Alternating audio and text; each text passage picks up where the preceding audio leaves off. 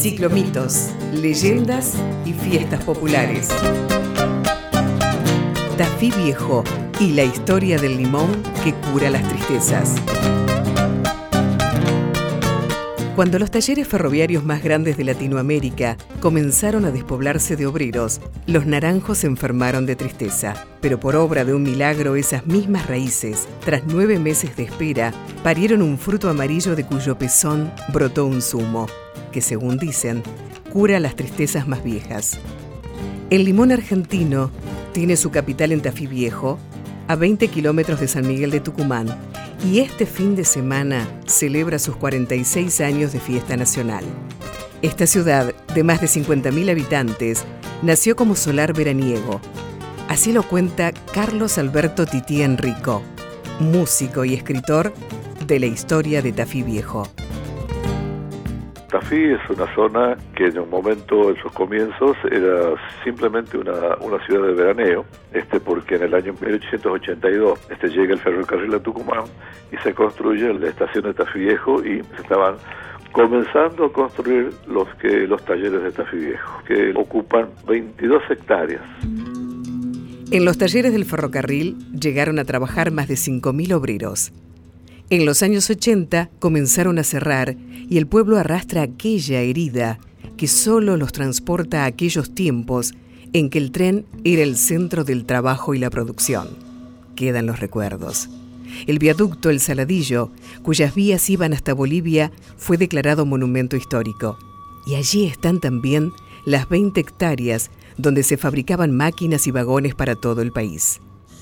Tití Enrico dice que los migrantes de la República Checa que habían trabajado en la fábrica de Boaturet y camiones Skoda se convirtieron en maestros de estos talleres. Con la llegada de los inmigrantes, los españoles ponen sus casas de comercio y el resto, los italianos, checoslovacos, polacos, van a trabajar a los talleres. Y muchos vienen como mano de obra especializada y fueron maestros de los obreros que estaban trabajando con maquinaria, por supuesto, que no se conocía hasta entonces, y fueron los que hicieron grande a Viejo. Las guerras europeas arrojaron fuera a miles de trabajadores industriales, pero también expertos agricultores, muchos de los cuales recalaron en Tucumán.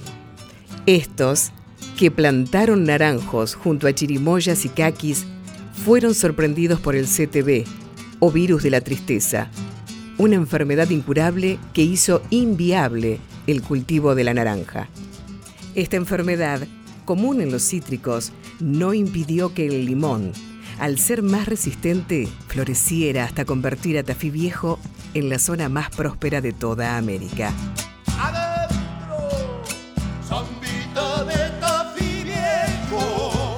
Del limón se aprovecha todo y se exporta casi todo.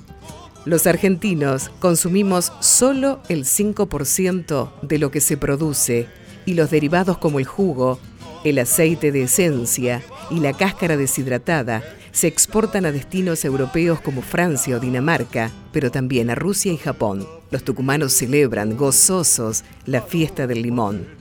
Tití Enrico también.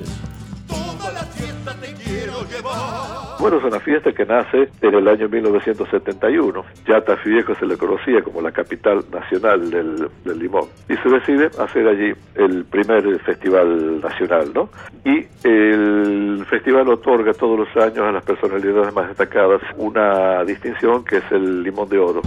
Corazón de limón, el fruto